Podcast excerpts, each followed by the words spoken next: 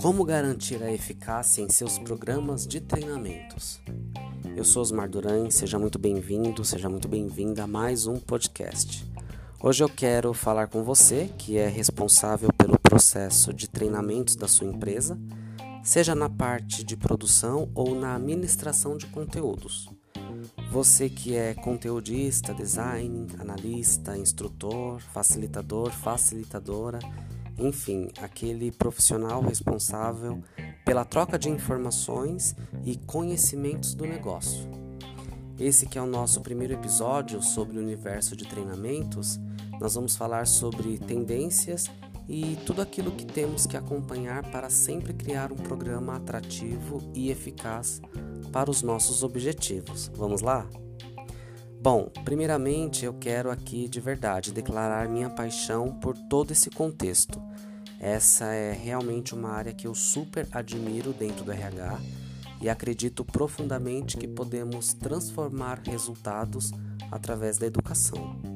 Em toda a minha trajetória como gestor, eu sempre utilizei desse recurso para me aproximar das equipes e realizar uma gestão de pessoas muito mais estratégica e eficiente, e sempre deu muito certo. E é importante lembrar que treinamento e desenvolvimento de pessoas é uma atividade de organização nas empresas, que é desenvolvida a partir dos gestores de recursos humanos com o objetivo de criar ou melhorar as competências dos colaboradores. E segundo o grande Hidalberto Chiavenato, o treinamento é um processo educacional de curto prazo, aplicado de maneira sistemática e organizada.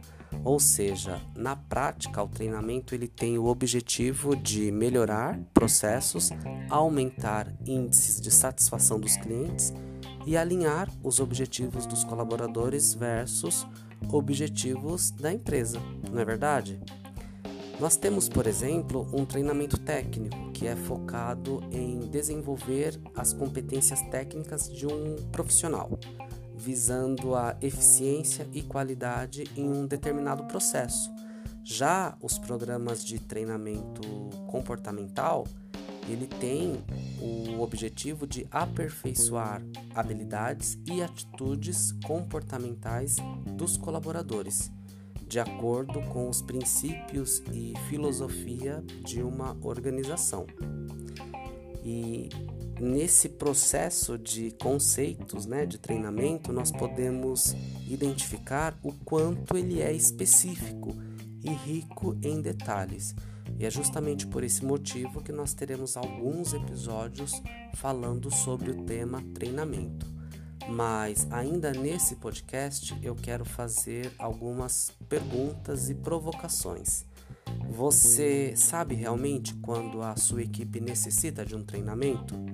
Será mesmo que todos os funcionários eles precisam ser treinados? Eu vejo muito essa situação nas empresas diversos treinamentos acontecendo, todas as pessoas sendo treinadas de uma vez e quase sempre os programas são realizados sem uma análise prévia de necessidade e refinamento de público-alvo, inclusive. Enfim, planejamento é indispensável para a construção de um programa de treinamento. E nesse contexto, eu quero falar sobre um importantíssimo processo que acontece no início todo um projeto de TD, que é o famoso levantamento de necessidades de treinamento. De forma prática, nós podemos dizer que levantamento de necessidades de treinamento, ou LNT, que é a famosa linguagem do RH, é um processo de identificação de dificuldades, lacunas e oportunidades de crescimento dos resultados. Ou seja, não há como dar uma solução correta para um problema organizacional sem apurar detalhadamente a demanda. Faz sentido? Claro que não, né? Osmar, por onde devo iniciar um processo de LNT?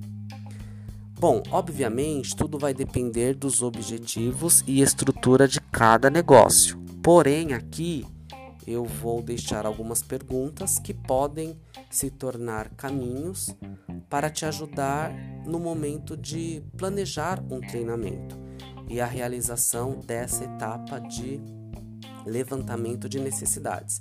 É muito importante você pensar em algumas questões e como profissional de RH realizar aí alguns processos de entrevistas e interações com as áreas para que você identifique a necessidade de um treinamento.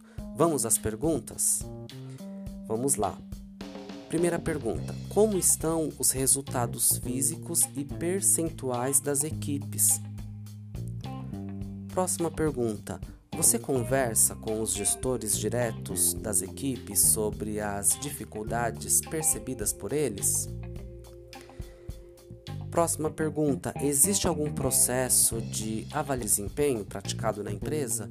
Se sim, qual a periodicidade desse processo? Ainda sobre avaliação de desempenho, é, os desvios identificados estão relacionados aos aspectos técnicos ou comportamentais? Uma próxima pergunta que você pode utilizar como base é: quais são os maiores gaps identificados na área operacional? Os colaboradores estão alinhados com os objetivos da empresa? Eles sabem realmente o que precisam entregar? Uma pergunta que você pode utilizar também é sobre o mapeamento de competências. Quais são os conhecimentos, habilidades e atitudes necessárias para alcançar os objetivos estratégicos da empresa?